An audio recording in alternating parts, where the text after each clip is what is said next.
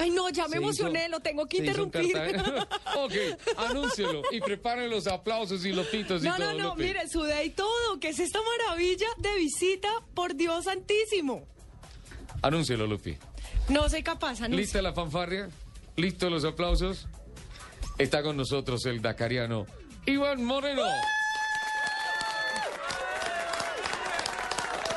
Que me puso la pielecita Hola, gallina. ¿cómo están? Pónganse los audífonos. Ah, Ahí es, mira tus audífonos ahí. Ahora sí, vamos a repetirlo porque ellos no, es- no escucharon. ¿Te parece, Mauro? Lo repetimos. Sí, están con nosotros los dacarianos Iván y Federico.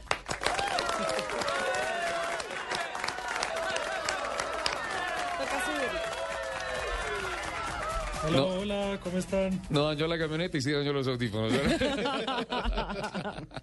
A ese sí. Ahora sí escucho. Eh, Bienvenido. Gracias, muy amable.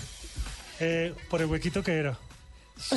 Sí, se, pues sí, se metió por el que Sí, era. sí, no se me perdió. Muy era, bien. Muy bien. Sí. Pero claro, es que ese es el navegante que necesitamos. Mira, que, que lo guíe por el hueco exacto. Esa, esta anécdota y este comentario viene de, de hace ocho días. Estábamos, 15. Hace 15 días está- estábamos en el día de descanso. El día de descanso, Y hablaba. Iván Moreno sobre la precisión en la navegación. Y Lupi dijo, No, es que él dijo que eh, iban por el río y que se tenían que meter por un hueco para salir a otra, a otra parte, pero tenía que ser ese hueco, que si se metían por otro se perdían. Sí, claro. Y entonces salió a colación el tema de que tocaba meterse por el huequito que era.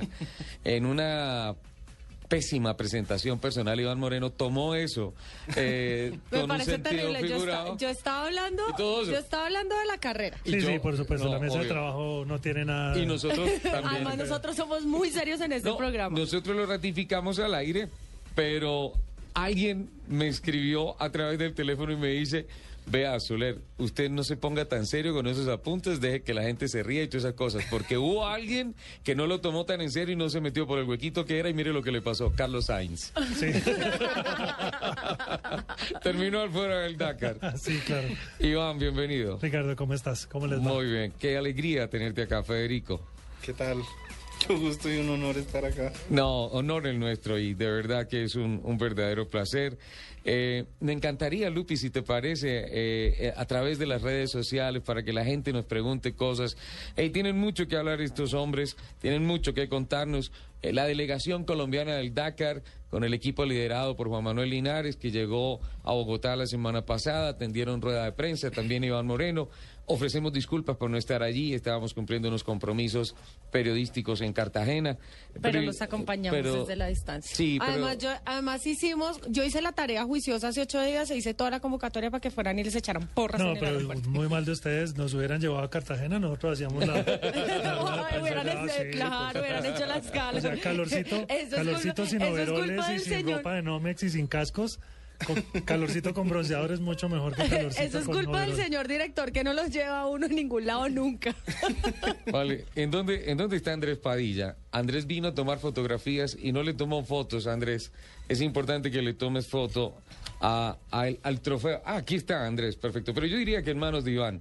Y ya la vamos a tuitear porque es, es la medalla, Iván, que ha entregado la organización del Dakar. Eh, la versión 2014 a estos dakarianos que llegaron a la meta, hicieron realidad el sueño. También como en motos, Hoyos en su primera presentación, qué gran Dakar el que hizo Hoyos, y también Chilo, eh, me encanta, vamos a tratar de comunicarnos con Chilo eh, para, para, para tomar los conceptos de este espectacular eh, embajador no solamente de Colombia, del eje cafetero, de nuestro motociclismo, de todo porque fue increíble. Iván, eh, bueno, se respira profundo. Lupi, ¿ya empezaron? No, claro, quiero, quiero recordarles nuestro Twitter, arroba Blue Autos y Motos, eh, para que les pregunten, ah, no, perdón, la, la, la, la expresión a nuestros héroes, para mí ellos son unos héroes, ustedes son mi sensei, eh, para que les pregunten a ellos todo lo que quieran saber sobre el Dakar, sobre cómo les fue, sobre su aventura, todo. Recibo todas las preguntas a través de arroba Blue Autos y Motos. Perfecto. Eh, Iván, Federico, gracias por venir, gracias por atender esta invitación de Autos y Motos, un programa a ustedes. eh, para expresarle nuestra admiración y periodísticamente vamos a tratar de poner en palabras lo que fue eh, un- una vida completa, un libro, una historia de vida que fue la participación de ustedes en el Dakar a bordo del carro de Juan Luis Guerra, el 440, una Toyota Hilux, eh, con el tricolor en el corazón y en las latas y definitivamente con una convicción de, hacer lo que sea por perseguir los sueños. ¿Por dónde empezar, Iván?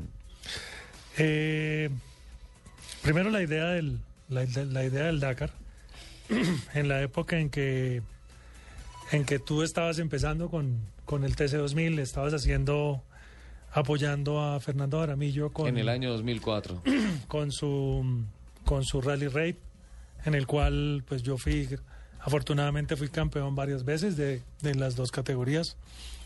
Desde esa época uno tenía el nosotros jugábamos a, a los carros realmente nosotros era algo serio porque teníamos velocidades considerables. Importantes. Sí, eh, los carros los hacíamos a nuestra manera, la parte de seguridad, pero era eso, era una batalla en la que los carros no eran tan tan mandatorios porque eran carros más eran más carros de calle camperos algo modificados.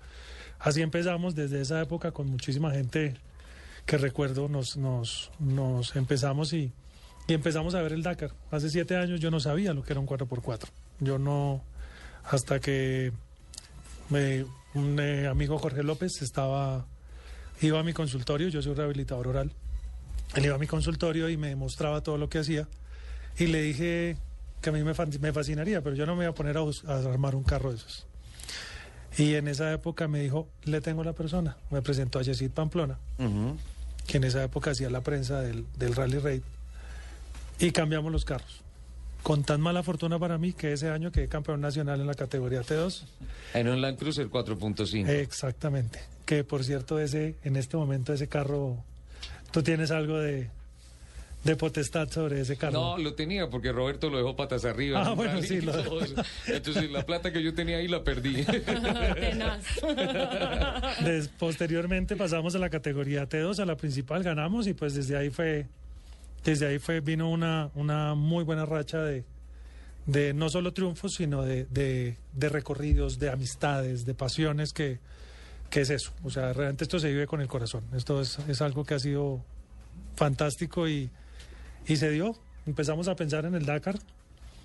Eh, hace dos años estábamos con la idea loca del Dakar, pero no hemos conseguido patrocinio hasta que decidí no morirme sin haberlo logrado, porque igual no conseguí patrocinio, pero, pero me lancé, me lancé a la tarea en enero. Eh, como lo he dicho, ya me estoy volviendo reiterativo en, en las entrevistas. Es- vendimos eh, la casa, dos carros, eh, tarjetas de crédito, créditos bancarios. Mi carro debía decir, literalmente debería tener los créditos de tres bancos en, Sí. Sí, en, en sus costados, porque ellos fueron los que me financiaron eso. Eh, pero nada, lo logramos, logramos llegar. Lograr llegar fue una historia. El día que iniciamos el Dakar, inició otra historia que fue totalmente distinta. Antes de llegar al Dakar, se escoge a Federico como navegante, se escoge la Toyota Hilux. ¿Cómo fue ese proceso? La parte del, de la Hilux, mi hermano, mi hermano Orlando Moreno, que está acá, él vivía en Barcelona, ¿Dónde está? No lo veo. el chiquitín. Ah, Él, eh, él vivía en Barcelona, yo le comenté lo de lo del los, el Dakar, allá existe un equipo muy bueno que se llama Hatton Racing. Y aquí a Colombia, gracias a, Fernando Jaramillo, vinieron uno- unos equipos dentro de los cuales vinieron los Hatton y vino Todd Kurz. Entonces España tiene mucha historia, eh, mucha historia realista, pero desafortunadamente por la economía, afortunadamente para nosotros, nosotros nos fuimos buscando lo que yo siempre dije, nos fuimos buscando un sobrado rico. ah, tiene que ser así. Sí, entonces nos encontramos este, encontramos varios carros, hasta que encontramos este carro de este coche hecho por Todd Kurz, modelo 2007. Tenía, estaba en buen estado, estaba en buen estado, tenía su, su recorrido, pero estaba en relativo buen estado. Con ese fue que corrimos el la Baja Aragón en la España. Baja Aragón, que fue parte de la Fue la parte, de la preparación. parte de la preparación para conocer el carro. Además, yo creo que esa fue la prueba que definitivamente mm, lo metió en un gran problema. Porque en esa prueba usted se dio cuenta que había potencial, Mm. que se podía hacer.